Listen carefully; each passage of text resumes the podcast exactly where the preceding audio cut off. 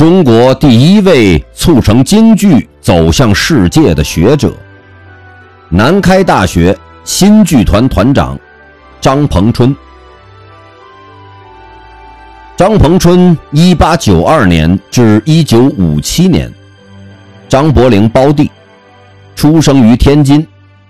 他两度赴美留学，研究文学与戏剧，获文学硕士。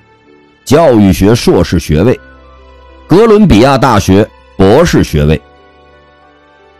一九一六年，他在回国期间任南开学校专门部主任、南开新剧团团长。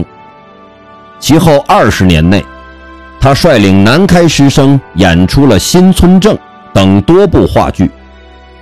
著名报刊争相报道，著名学者胡适。给予了热情评价。一九三零年二月，他作为梅兰芳京剧团的总导演、总顾问，促成了梅剧团赴美国百老汇剧场演出，在纽约、芝加哥、旧金山、洛杉矶等地巡演，轰动全美。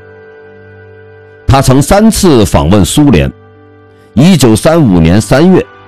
他陪同梅兰芳赴莫斯科演出，促成了梅兰芳和俄国戏剧大师斯坦尼斯拉夫斯基的会见。